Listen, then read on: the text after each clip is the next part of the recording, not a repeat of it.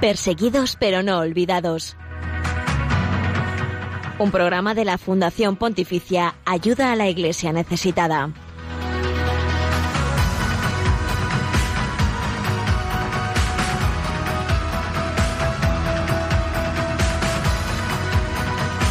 Bienvenidos queridos oyentes de Radio María una vez más a este programa que quiere ser un puente de oración, información y caridad con la iglesia pobre y perseguida en el mundo.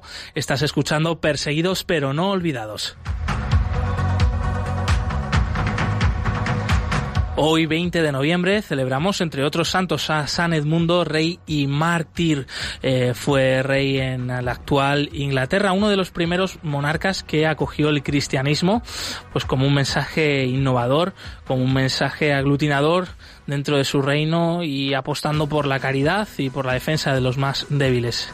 El rey Edmundo sufrió una emboscada por parte de sus enemigos en el trono y fue asesinado sobre todo por haber acogido el cristianismo y defender la fe cada día la Iglesia celebra algún mártir y por eso nosotros también al principio del programa siempre recordamos el mártir pues de ese día. Hoy nos encomendamos al rey San Edmundo, entonces sí también encomendamos a toda la Iglesia perseguida que hoy sigue manifestando su fe en Jesucristo pese a la persecución e incluso pues con su propia vida. Y esto de la persecución eh, a causa de la fe es algo actual y además eh, en este programa pues traemos recientemente dos noticias que, que nos han dejado pues una vez más tocados eh, por un lado ¿no? y desesperanzados.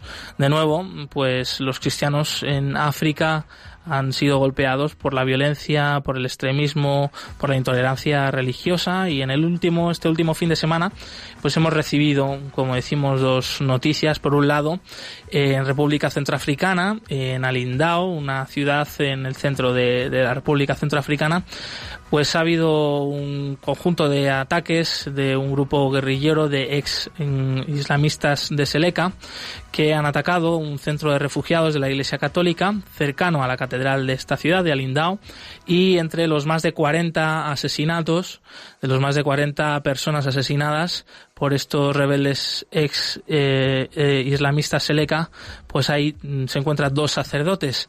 Eh, vamos a hablar de ello más adelante en el apartado de noticias, vamos a ver a dar más datos sobre esto. Sobre esto también ha hablado el Papa Francisco, escucharemos un reciente mensaje que ha dejado, una vez más, pidiendo la paz para este país olvidado del corazón de África. Y otra noticia también trágica que nos ha llegado ha sido la muerte de un sacerdote jesuita en Sudán del Sur, en la provincial de, de los jesuitas en este país, eh, pues consagrado, entregado a la educación de miles y miles de personas, no solo en Sudán del Sur, sino en otros países de, del este de, África, y que, bueno, pues nos unimos a la comunidad jesuita, pues en la oración por su alma y, también pues por todos los jesuitas para que continúen su misión, para que pues esta tragedia no les haga paralizarse, sino que continúen, ¿no? Dando su vida allí en Sudán del Sur.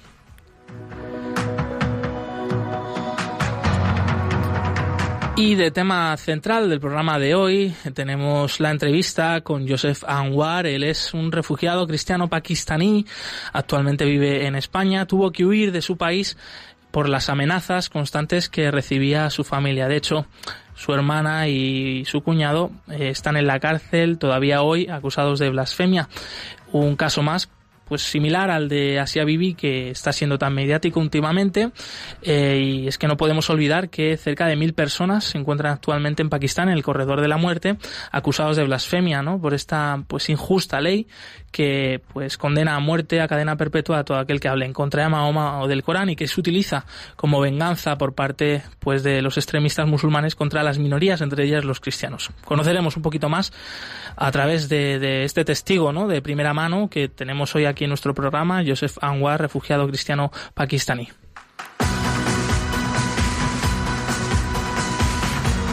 Las 11 y 5 minutos, las 10 y 5 minutos en las Islas Canarias. Además de todo esto, te contamos a continuación la actualidad respecto a la iglesia pobre y perseguida en el mundo.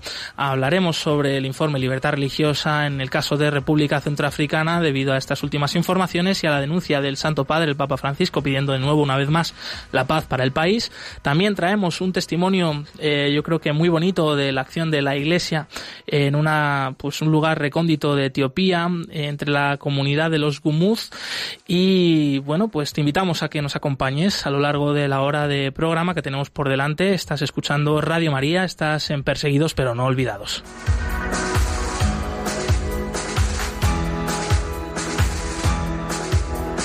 Y entrando casi casi por la puerta del estudio con un metro setenta y ocho de alto y bueno, no vamos a decir los kilos, pero no son muchos, está Nieves Barrera, compañera del Departamento de Promoción de Ayuda a la Iglesia Necesitada, colaboradora de Perseguidos pero no olvidados. Bienvenida. Buenos días, ¿cómo estamos? ¿Y recién aterrizada? Efectivamente. Muy bien, Javier Esquina en los controles, muchas gracias una vez más, amigo, por llevar pues los mandos eh, de este programa. Recordamos que pueden seguirnos también a través del Twitter, arroba ayuda neces, nos pueden dejar allí sus comentarios con el hashtag almohadilla, no les olvides, también nos pueden encontrar en Facebook Ayuda Iglesia Necesitada, en Instagram Ayuda Iglesia Necesitada y en el correo del programa perseguidos pero no olvidados, arroba radiomaria.es. También saludamos ya a todos aquellos que nos están siguiendo desde el Facebook Live de Radio María, les invitamos a, bueno, los que además de escucharnos los quieran ver, poner rostro, pues que lo pueden seguir por el Facebook Live Radio María España. Y que nos dejen sus comentarios, que los comentaremos aquí también en directo, valga la redundancia. Pues sin más dilación, vamos a escuchar el mensaje que nos dirigía el Papa Francisco el pasado domingo durante el rezo del Ángelus, pidiendo una vez más la paz para la República Centroafricana y denunciando pues ese último ataque en un campo de refugiados en Alindao, en el cual además resultaron muertos más de 40 personas, entre ellos dos sacerdotes.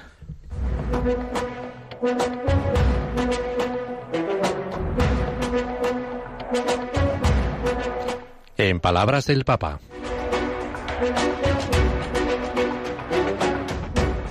Con dolor he recibido la noticia de la masacre que tuvo lugar hace dos días en un campo de desplazados en la República Centroafricana, donde también murieron dos sacerdotes. A este pueblo que a quien quiero tanto, donde abrí la primera puerta santa en el año de la misericordia, expreso toda mi cercanía y mi amor. Oremos por los muertos y heridos para que cese toda violencia en ese país amado que tanta necesita la paz. Oremos juntos a la Virgen.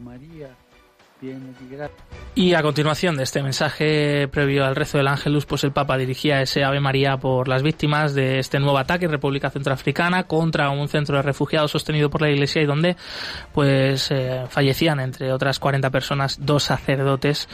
Eh, un duro golpe para la comunidad eh, cristiana de República Centroafricana y bueno, lo decía el Papa, ¿no? Que es un país y es una iglesia a la cual él mismo pues le tiene mucho cariño. Nieves, no sé a ti qué te parecen estas palabras del Santo Padre, que una vez más, pues vuelve a hablar de la persecución en el mundo, que es algo real, auténtico, que está pasando en este momento.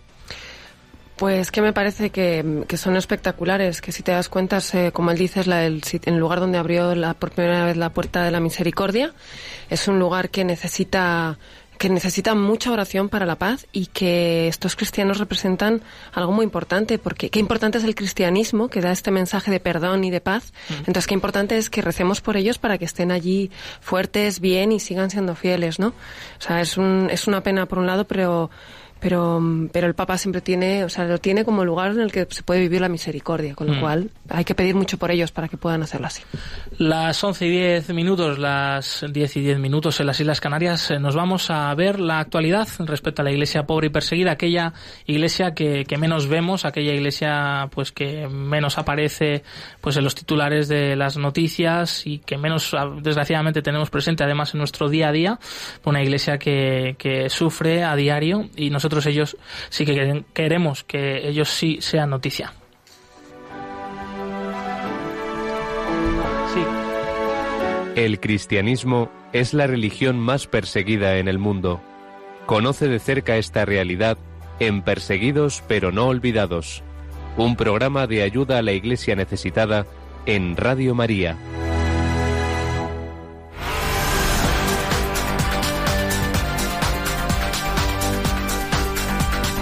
Queremos que sea noticia.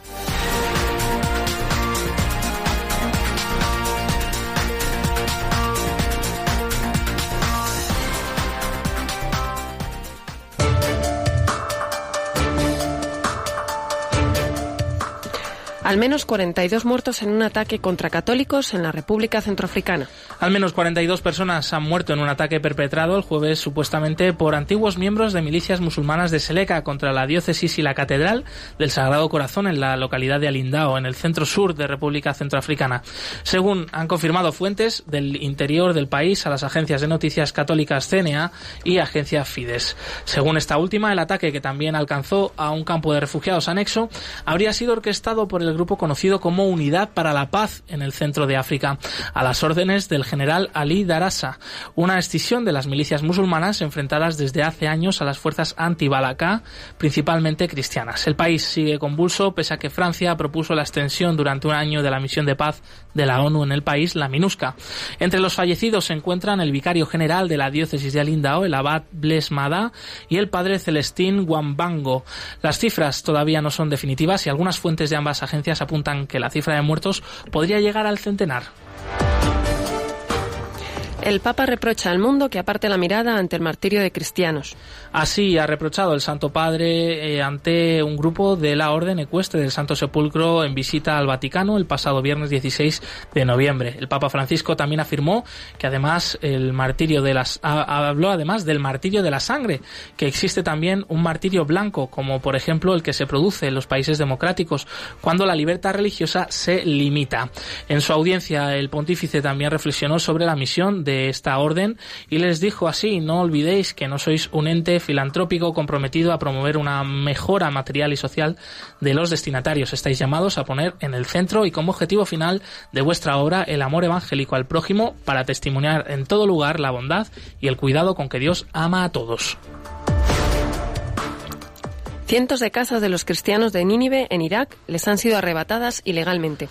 Hay al menos 350 casas pertenecientes a cristianos que en los últimos años han sido arrebatadas ilegalmente a sus legítimos propietarios, aprovechando su ausencia y mediante la producción de documentos legales falsos, lo que dificulta su recuperación. Es lo que se desprende de una investigación realizada por la cadena de televisión iraquí Al Sumaria, reproducida por el sitio web ankawa.com. Según las fuentes gubernamentales citadas en el informe, las autoridades iraquíes de estas estafas en las de estas estafas en las propiedades de los cristianos y habrían dado instrucciones para permitir que todos los departamentos regionales competentes desautoricen las operaciones relativas a los bienes pertenecientes a los cristianos, sin haber verificado previamente, sin lugar a dudas, que la venta de casas y terrenos fue voluntaria y autorizada por sus legítimos propietarios. El aumento de los controles en la llanura de Nínive, en eh, pueblos como Caracos o Bartela, habría frustrado por lo menos 50 intentos de falsas concesiones que involucraban inmuebles pertenecientes a cristianos. El sacerdote jesuita padre Víctor Luc Odiambo asesinado en Sudán del Sur. El padre Odiambo, de 62 años, murió durante el ataque contra la comunidad jesuita en Cuebet, eh, Sudán del Sur. Los otros tres miembros de la comunidad, que ya estaban dormidos durante el incidente, se reportan seguros. Están sanos y salvos. Una carta con condolencias fue dirigida al provincial de África Oriental, el padre Joseph Oduor Afulo, por el superior general de la Compañía de Jesús, el padre Arturo Sosa.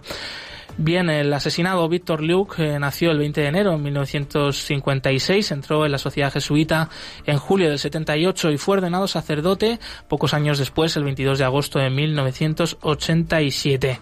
Desde entonces era misionero en la zona de África Oriental y fue y era superior en funciones de la comunidad de Sudán del Sur desde el pasado 30 de enero de 2017. El padre Víctor Luke había trabajado en Sudán del Sur aproximadamente 10 años antes de este incidente y anteriormente había desempeñado su labor en el centro Stare Boys de Nairobi, Kenia y en el Loyola High School del Dar es Salaam en Tanzania.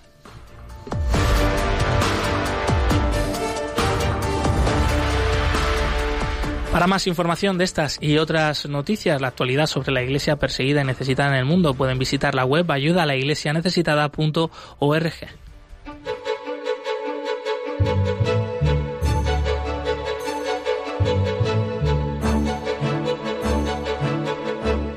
La libertad religiosa es un derecho fundamental recogido en el artículo 18 de la Declaración Universal de los Derechos Humanos. Sin embargo, en muchos países, millones de personas no tienen libertad para mantener su fe. Conoce a partir del 22 de noviembre cuál es la situación de este derecho a través del informe Libertad Religiosa 2018 que edita Ayuda a la Iglesia Necesitada.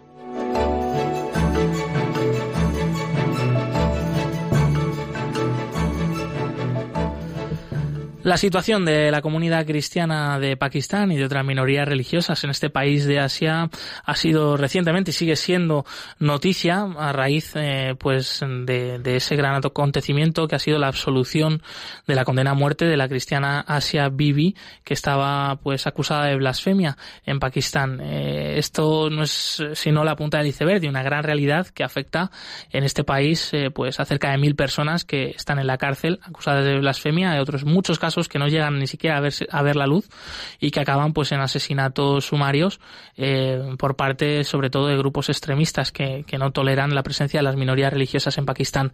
Para hablarnos de esta situación tenemos al otro lado del teléfono a Joseph Anwar. Él es un joven cristiano pakistaní refugiado en España. Joseph, bienvenido. Gracias. Eh, ¿Conoces bien eh, esta situación de, lo que es eh, el uso de, la, de esta injusta ley de la blasfemia? De hecho, entre otros motivos, has tenido que venir aquí a España, pues precisamente por esto. ¿No es así, Joseph? Sí, en Pakistán, como Pakistán tiene Pakistán un país islámico y, tiene una constitución, una ley que si alguien dice contra Mahoma o Corán, eh, pena de muerte o eh, toda la vida en la cárcel. Pues eh, mi hermana y mi cuñados, cuñado estaban acusados falsamente que han hecho blasfemia contra Mahoma y desde 2013 los dos están en la cárcel con pena de muerte. Estamos, hablando de cinco años ya encarcelados, eh, todavía esperando una sentencia o están ya condenados por, por blasfemia. Estaban, sí, estaban condenados, después de seis meses estaban condenados de pena de muerte. Y pues hemos peleado un, una corte superior eh, para, para la justicia, que eh, el corte local que condené a ellos con pena de muerte. Era de corte de ciudad local. Y corte eh, superior hemos uh, peleado para anular la anuncia. Claro. Y, y, Joseph, esta situación pues no solo está afectando a tu hermana y a tu cuñado en primera persona, sino a toda tu familia. Y, es un hecho pues el, que tú hayas eh, pedido, el que hayas, eh, hayas huido, ¿no? Te hayas ido, marchado de, este país. Eh, ¿qué, mensaje recibisteis? ¿Que fuisteis amenazados por ello? Y cuando ellos estaban acusados y yo recibí una llamada desde, desde un sacerdote, un obispo de la ciudad donde estaban viviendo ellos, en Gochra, mi hermana, mi cuñado, que la policía acoge. También recibí una llamada desde la policía eh, cuando mi hermana y mi cuñado estaban en la oficina de, las, eh, de la policía eh, donde vivían ellos en Pakistán. Eh, la policía quería investigarme si yo uh, también uh, con ellos acuso era que han mandado un mensaje por teléfono de móvil a, a, un líder de de una mos, mosque, mezquita, mezquita, mezquita, mezquita y luego un abogado de una asociación de abogados, un presidente de asociación de abogados. pues este, la policía me preguntó que si yo también eh, estoy yo mandado o yo he dicho a ellos que mandan, pues yo estaba casi mil ah, kilómetros lejos de ellos, trabajando por ahí. Y yo dije, no, yo no lo, yo tengo, no tengo ni idea, pero la policía me dijo que vamos por ti en dos horas. Y pues eh, yo, mi, mi, mi familia, amigos me obligaron a huirme del, eh, desde el país y desde 2014 eh, estoy aquí, estaba aquí en Valencia. Eh, Joseph, ¿por qué? ¿Por qué han querido atacar así, han atacado así a tu familia, a tu hermana, a tu cuñado?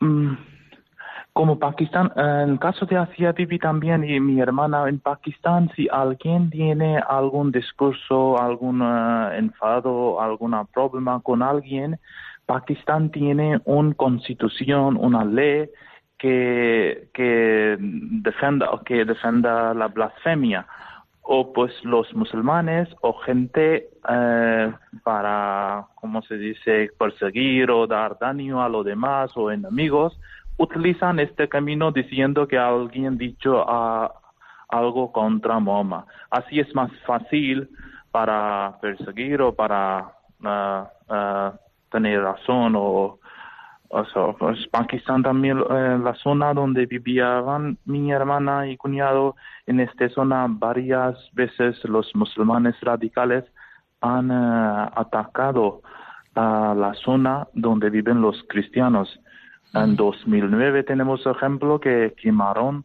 uh, todas las casas, toda la zona, toda la calle, toda la zona donde eh, viven los cristianos, las iglesias, las, las casas, y era una, un ataque muy uh, brutal. Y había una ola de violencia en 2009 y luego en 2012. O, también ahí tenemos varios ejemplos eh, cuando atacaron a los musulmanes radicales en uh, Josephtown, Lahore, Lahore.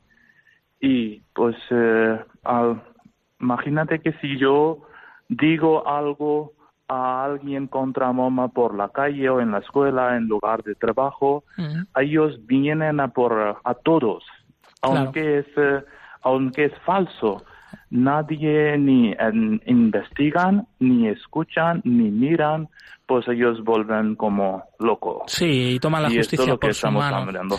Sí, y al final son eso, pues periódicamente hay ataques de ese sentido. Sin duda detrás hay un plan ah, dirigidos por, por estos grupos radicales, eh, imanes radicales y, y, eso, gente de la ley que se creen pues con la verdad y sin duda, o sea, los cristianos, ¿por qué no van a hablar mal de Mahoma o del Corán? Para nada, ¿no? Sí, eh, ¿por qué? Porque, sí, claro, si alguien como está sabiendo que si digo yo llamando a muerte a mí, hacia mí, si yo digo algo contra Mahoma, lo sé que gente van a matarme a mí enseguida, ¿no? Claro. Pues, ¿por qué tengo que decir algo contra Mahoma? Yo creo que no hay mucho ejemplo de verdad que alguien dicho algo contra Muhammad en Pakistán. No es verdad, porque todo el mundo sabe que todo el mundo sabe que no es eh, no no pueden salir de, luego de, esta asociación.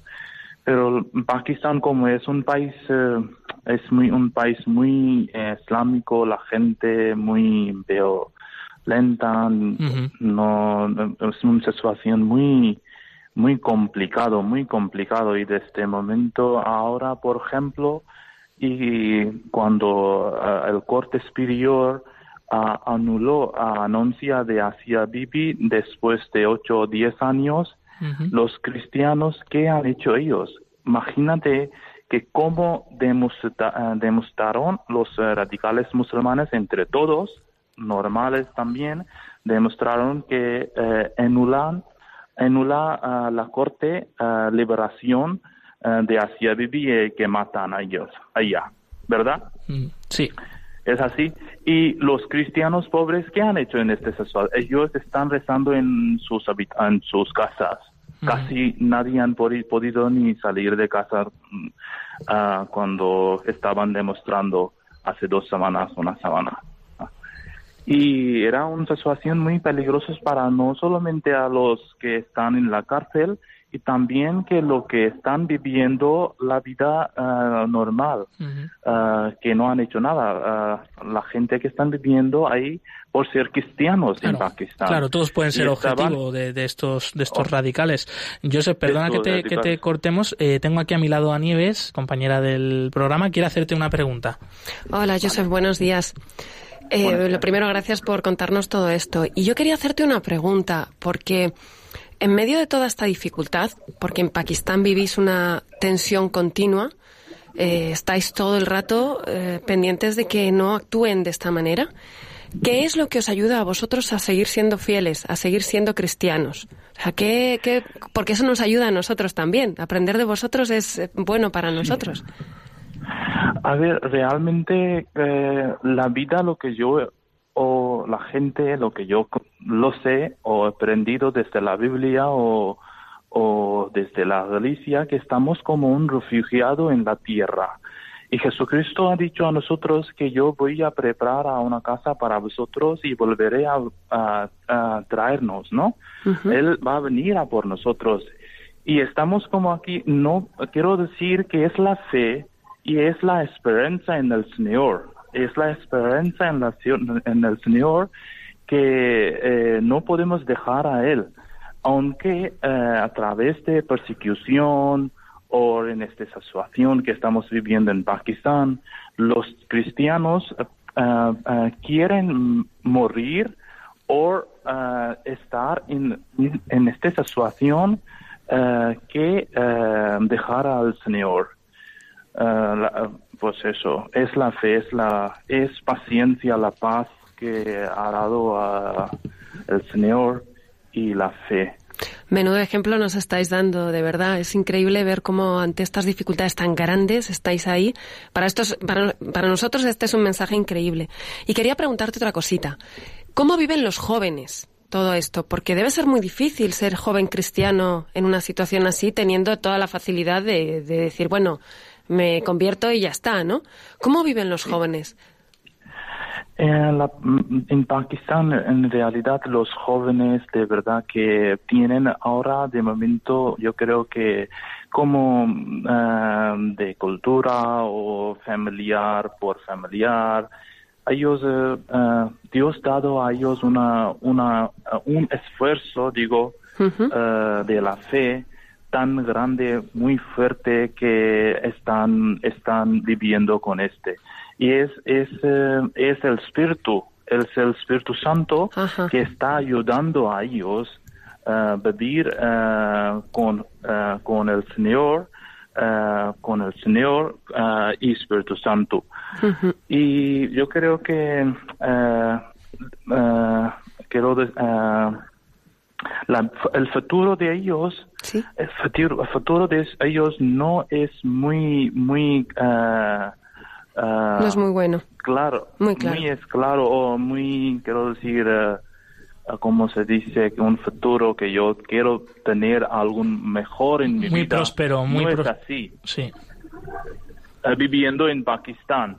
Pero todavía mirando este que no como no no tienen una oportunidad. Imagínate que los cristianos no no pueden no pueden ser un médico un profesor o una una persona un ah, grado superior. ¿por qué? porque un cristiano no puede mandar a los musulmanes que es una es un es mentalidad.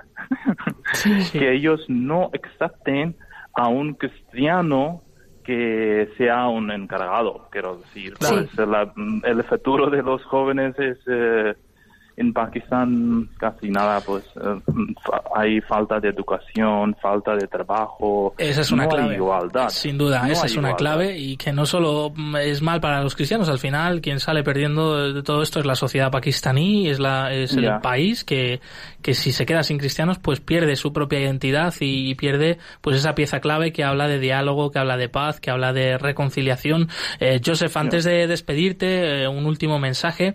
¿Qué podemos hacer nosotros desde desde aquí, desde España, nuestro día a día, la gente sencilla como tú, pues para poder mejorar un poco la vida de los cristianos en Pakistán y esta situación que nos mm, estás hablando? Mm, yo creo que la iglesia lo que puede hacer es eh, cambiar eh, eh, la vida de los jóvenes es, educación.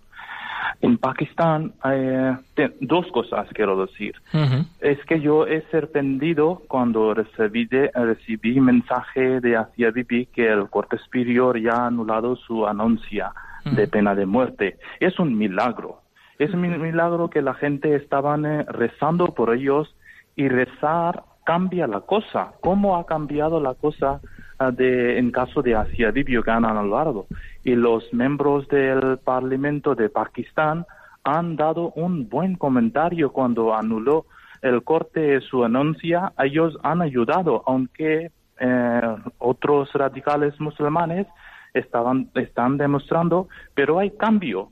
Y este cambio ha cambiado a través de rezar. Gente estaban rezando y Dios ha ayudado a ellos. Y según parte, que la iglesia también en Pakistán puede eh, construir las escuelas y ayudar a los cristianos y los jóvenes que estudian en las escuelas eh, cristianos católicos y que mejoran su vida. Eso es, estaría muy bien para ellos. Pues recogemos este mensaje sin duda muy acertado. Eh, Joseph, eh, Dios te ha bendecido, la verdad, con además el don de, comunicarte muy bien. Gracias por compartir tu testimonio. Rezamos por ti, por tu familia, por para que la próxima solución pues sea la de tu hermana, la de tu cuñado pronto allí en Pakistán, acusados de blasfemia, encarcelados injustamente. Y pues muchas gracias por haber estado con nosotros, Joseph Anwar, cristiano pakistaní, refugiado en España. Un fuerte abrazo. Muchas gracias a vosotros.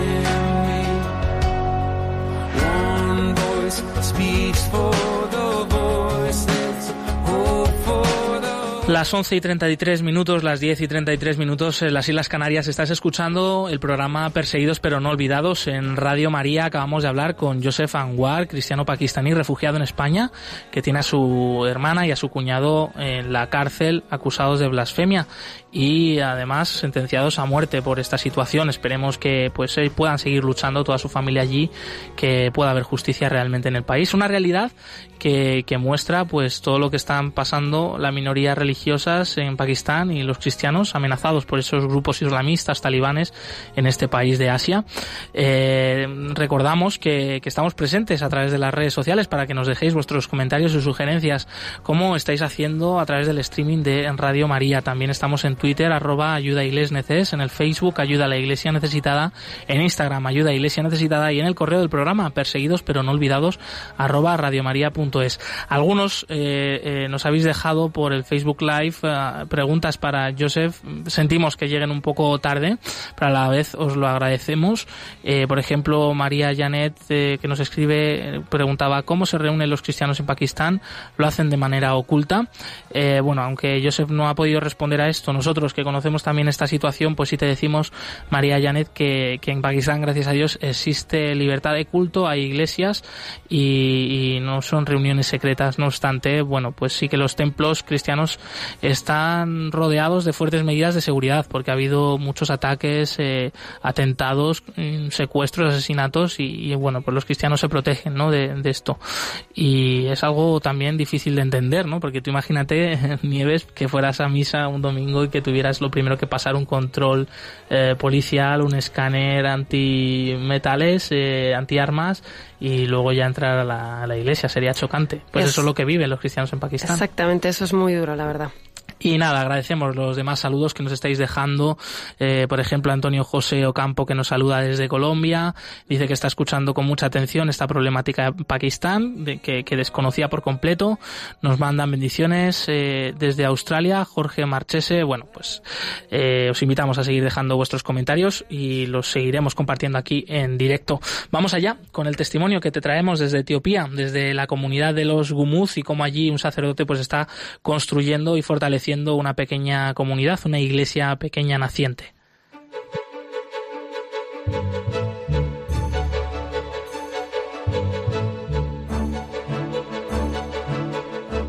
El informe Libertad Religiosa 2018 actualiza la situación de la libertad religiosa y casos de ataque contra las religiones en 196 países del mundo será presentado por la Fundación Pontificia Ayuda a la Iglesia Necesitada el próximo 22 de noviembre a nivel mundial. No seamos indiferentes ante una realidad que afecta a millones de personas en los cinco continentes, especialmente a los cristianos en China, Irak o Nigeria.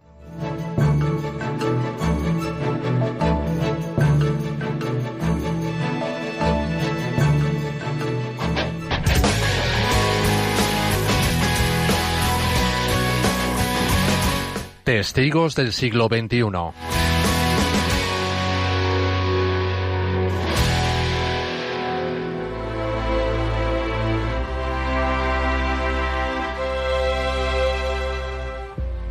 We are in a region whereby los Gumuz son un pueblo de procedencia nilo-sahariana, con su propia lengua y costumbres, que habitan en la zona noroccidental de Etiopía, junto a la frontera con Sudán.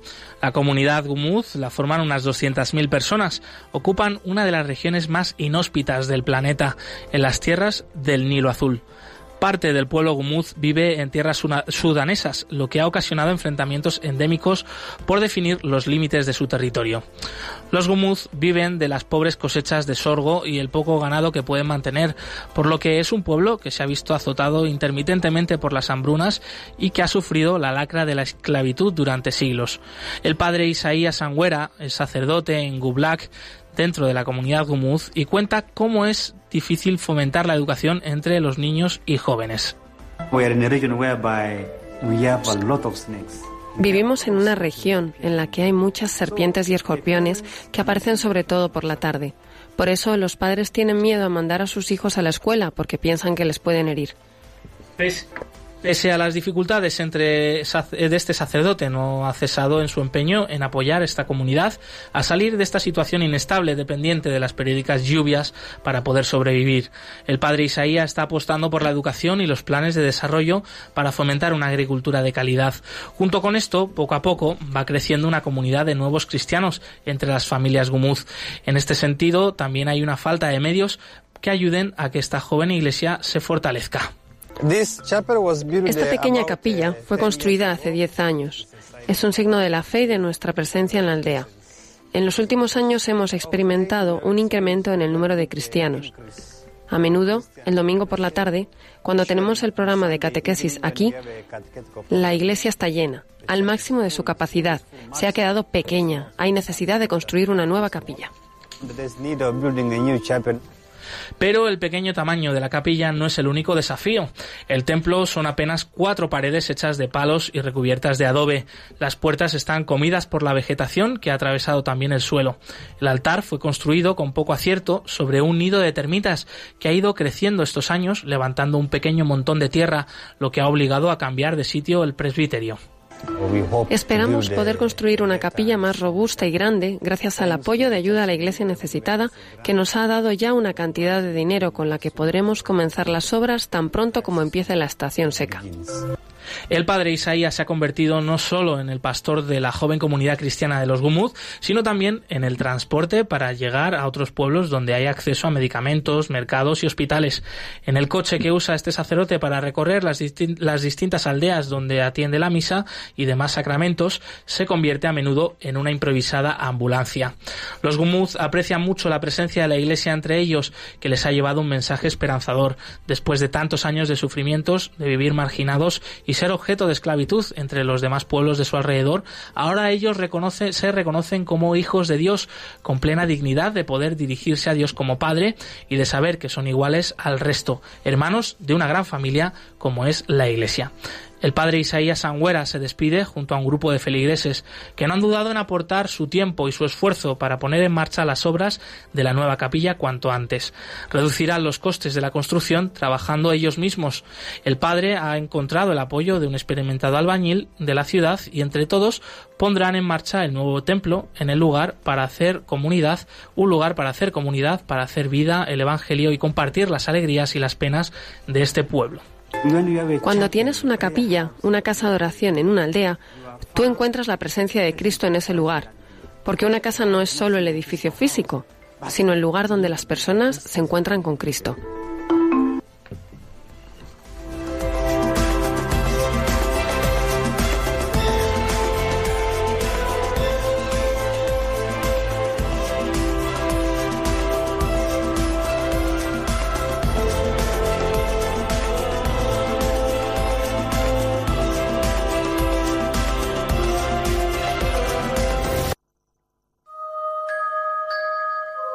Cuanto más oscura se cierne la noche sobre la tierra, tanto más radiante es la luz de María, que indica el camino a los que buscan y yerran.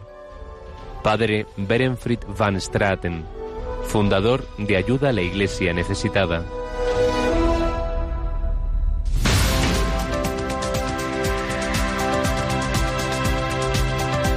Libertad religiosa en el mundo.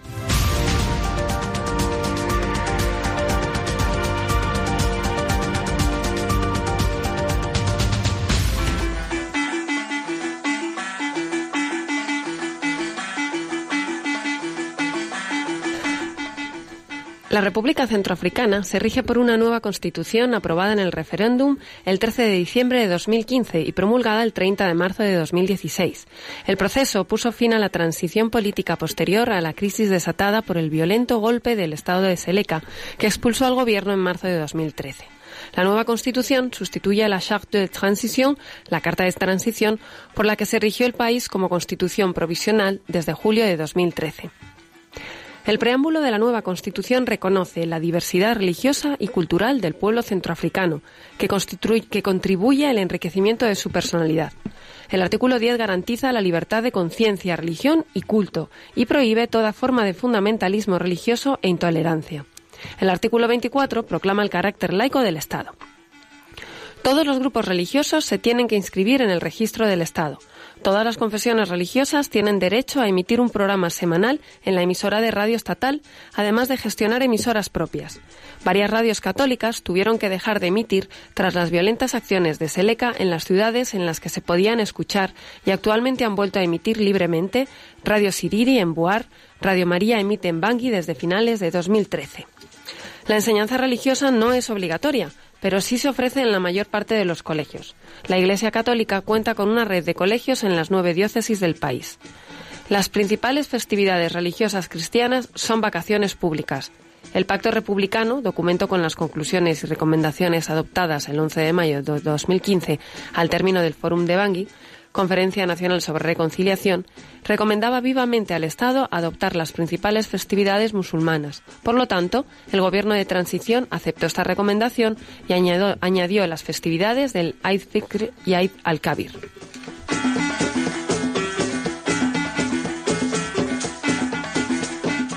El nivel de la violencia interreligiosa en la República Centroafricana era relativamente bajo hasta que estalló la última crisis. Los militantes de Seleka, coalición de grupos rebeldes del nordeste del país, musulmanes en su mayoría, iniciaron una gran ofensiva en diciembre de 2012 y se hicieron con el poder en marzo de 2013. Las poblaciones no musulmanas y las instituciones cristianas se convirtieron en su objetivo, lo que provocó una violenta reacción de los grupos de autodefensa conocidos como antibalacá. Aunque con frecuencia se ha etiquetado a este grupo de guerrilla cristiana, su identidad es fundamentalmente animista y ningún dirigente religioso, católico o protestante, ha respaldado su causa. Los guerrilleros de Seleka perdieron el poder en Bangui en enero de 2014, pero en el momento de redactar el informe aún dominaban extensas zonas del país. Durante el periodo estudiado por el informe Libertad Religiosa en el Mundo de ayuda a la Iglesia necesitada, ambas guerrillas, Antibalaca y Seleka, han, conseguido, han seguido asesinando a individuos a causa de su identidad religiosa, llevando a cabo ataques como represalia y desencadenando olas de violencia. La población musulmana de la República Centroafricana sigue desplazada en una proporción altísima y en la parte occidental del país se encuentra atrapada en enclaves de mantenimiento de la paz en los que no pueden practicar su fe con libertad. En la parte occidental de República Centroafricana la minoría musulmana ha desaparecido en gran parte, mientras unas cuantas ciudades tienen enclaves musulmanes protegidos por las fuerzas internacionales de mantenimiento de la paz, otras muchas ciudades y pueblos que antes eran hogar de importantes comunidades islámicas ahora han perdido su población musulmana. Las mezquitas han quedado gravemente dañadas o destruidas.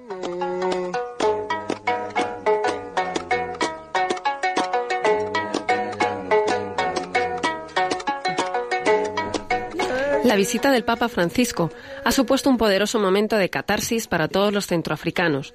Muchos de ellos están convencidos de que su presencia ha levantado la maldición que pesaba sobre ellos desde hacía tres años.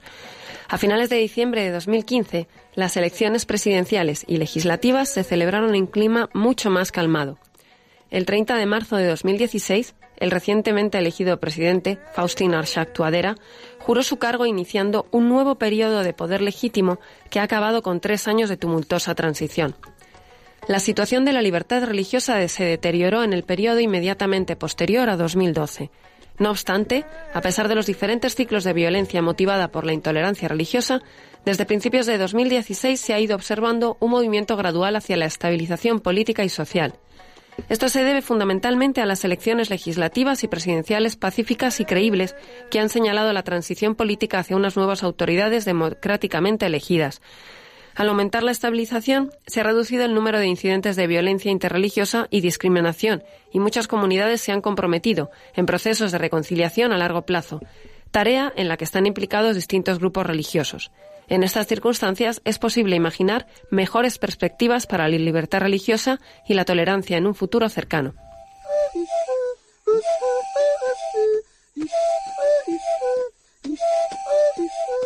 El informe completo de la situación de la libertad religiosa en la República Centroafricana, así como en cualquier otro país del mundo, lo pueden consultar en la web ayuda a la iglesia necesitada.org.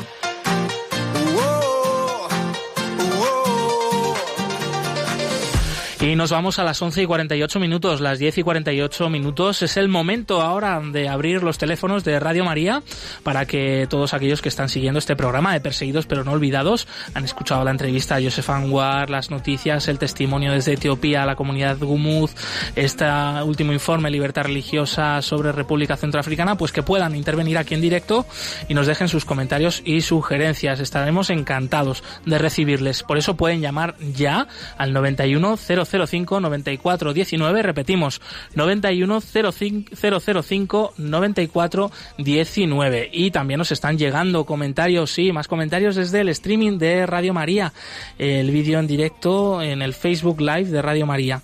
Por ejemplo, nos escribe Francisca Cuartero Lozano para mandarnos bendiciones a todos. También eh, nos escriben desde Panamá, saludos. Eh, nos dice Mónica Gómez o Jean Guzmán que nos escribe desde Colombia. Le agradecemos mucho todos estos comentarios y eh, bueno, que nos pueden ver también ahí en el Facebook Live de Radio María. Pasamos ahora a conocer los próximos eventos, la agenda de ayuda a la Iglesia necesitada por España.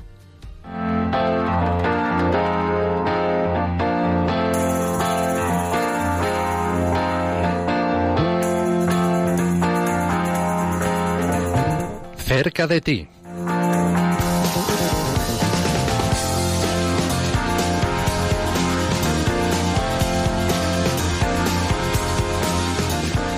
Y para acercarnos los próximos eventos de ayuda a la Iglesia Necesitada, tenemos a Nieves Barrera, compañera del Departamento de Promoción de Ayuda a la Iglesia Necesitada. De nuevo, bienvenida. Muchas gracias. Adelante, Nieves, ¿qué, ¿cuáles son esos próximos Vamos allá, tenemos? tenemos eventazos. Por supuesto, el, la presentación del informe de libertad religiosa el día 22 en Madrid, en la Fundación Pablo VI, en la que tendremos, además de presentar lo que ha habido de estos dos últimos años, un montón de sorpresas y al que yo invito a que vayan porque va a ser un regalazo para todos. Repito, 22 de, eh, el día 22 de noviembre a las siete y media en la Fundación Pablo VI. O sea, este mismo jueves. Este mismo jueves ahí estaremos. Siete y media, Fundación Pablo VI. No, de verdad, queremos insistir en esto porque va a ser un evento muy bonito. Sí. Eh, además con varios invitados, testimonios de países de, donde los cristianos están perseguidos y, eh, bueno, momentos también, hay una actuación, una performance, como se dice ahora la gente moderna, en directo, un momento musical también y todos juntos, eh, además en iglesia, como iglesia, como sociedad, pues dando a conocer la importancia de la libertad religiosa. Y contribuyendo y colaborando y participando, como debe ser con nuestros cristianos perseguidos. Al, día siguiente en Barcelona se iluminará la, la, iglesia de la Sagrada Familia de color rojo en favor de todos estos cristianos. Eh, a las 7 de la tarde en la Sagrada Familia se hará esta presentación del informe de libertad religiosa y a las 8, desde las 8 hasta las 12 de la noche estará iluminada la, la Sagrada Familia, al que también invito a todo el mundo, si los que no han podido ir venir porque estaba en Madrid lo tienen en Barcelona, que no se lo pierdan. A continuación, el 23 de... Bueno, tendremos también importantísimo vigilias de oración. Y en concreto, por estos cristianos, por estos que hemos oído ahora de República Centroafricana. Exactamente, estos últimos ataques. Vamos a tener una vigilia en Tenerife, en la capilla de, San Jorge, a las 6 de la tarde, el día 22 también. Es una oportunidad, como decía Josep, de lo que de ayudarles con la oración, que él está absolutamente convencido y es un testimonio de que la oración funciona, ¿no? Tenerife es Tenerife, ¿qué ciudad? Sí, en Santa Cruz de Tenerife, en la capilla de San Jorge. Muy bien. Ahí está el equipo de voluntarios y... No sé si voy a poder ir, me encantaría. ¿eh? Nos encantaría, sí. Tenerife es precioso, y, pero lo apunto, lo apunto. Además, Tenerife está colaborando muchísimo en oración y actividad con, con todos los cristianos perseguidos. También tendremos, seguimos teniendo las tradicionales misas por los difuntos. La tendremos el día 23 en Pamplona, en la parroquia de San Miguel, y el día a las, a las 8 de la tarde, y el día 25 en Valencia a las 12 de la mañana, en la iglesia de San Lorenzo. Y luego la semana que viene estaremos de semana por, eh, la, iglesia perseguida, en Cuenca, en Tarancón, en Las Pedroñeras, en Cuenca Ciudad, en un montón de sitios que pondremos en la web para que todos puedan ir, para sumarse a rezar y a aprender de estos cristianos perseguidos. Eso es todo, ¿no? Esto es todo por ahora. poco. Nieves Barrera, compañera del Departamento de Promoción de Ayuda a la Iglesia Necesitada. Gracias por traernos la agenda. Gracias a vosotros. Y eso les recordamos que en la web están todos los datos de estos eventos, eh, ayuda a la iglesia necesitada.org ahí lo pueden consultar. Bien, creo que tenemos, sí, ya una llamada, ahí al otro lado del teléfono está con nosotros Pedro, desde Murcia. Pedro, adelante, bienvenido. Buenos días. Yo, aparte por los cristianos perseguidos en todo el mundo, también quisiera rezar por los musulmanes y los judíos que a lo largo de todas las épocas, sobre todo también ahora, y también por los animistas y por los hindúes y por todas las confesiones religiosas del mundo, que de fondo son una sola, también son perseguidos también por el el aumento del fascismo en los países occidentales, los países que, que tienen mayoría cristiana, los países que tienen mayoría cristiana hay mucho fascismo, cada vez más, que son perseguidos los musulmanes, los judíos, los hindúes, también quiero rezar por ellos. De acuerdo. también los países mayoritariamente cristianos están perseguidos los no cristianos. Claro que sí, la libertad religiosa es importante para todos, por eso desde nuestro programa, desde Ayuda a la Iglesia Necesitada, defendemos este derecho que es, eh, pues eso, fundamental de la persona, ¿no? Y para todos. Y claro que sí, pues eh, nos sumamos ¿eh? a esa oración por todos, eh, todas las personas de la religión que sean, que puedan vivir en libertad y en paz, ¿no? Y en paz. Bien, pues hasta aquí se nos acaba el tiempo del programa. La verdad que siempre, como nos lo pasamos tan bien y compartimos un tiempo tan estupendo y unos testimonios tan geniales, pues eh, se va rápido el tiempo. Agradecemos mucho una vez más eh, la presencia de Nieves Barrera, eh, también agradecemos Javier Esquina en los controles. recordamos que el programa lo pueden también consultar, oír, descargar en el podcast de Radio María, que bueno, hemos hablado con Joseph Anwar, mm, pakistaní, cristiano, refugiado en España. Su hermana y su cuñado están en la cárcel condenados a muerte por blasfemia. Eh, aunque luchando por su absolución, esperemos que sea pronto. Eh, hemos traído la actualidad de la iglesia perseguida y necesitada en el mundo, un testimonio de la comunidad de los Gumuz en Etiopía, una comunidad que está abriéndose al Evangelio, acompañada por la iglesia. Eh, también hemos hablado sobre la libertad religiosa en República Centroafricana. Continúa aquí la programación en Radio María con el rezo del Ángelus. Nosotros nos vemos dentro de una semana, el próximo martes 27 de noviembre, movidos por el amor de Cristo al servicio de la iglesia que sufre un fuerte abrazo y hasta pronto.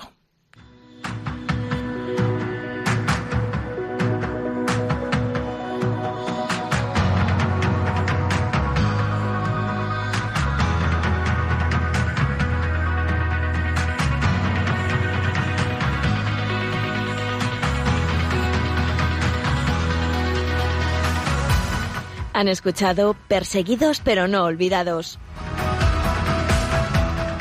un programa de la Fundación Pontificia Ayuda a la Iglesia Necesitada.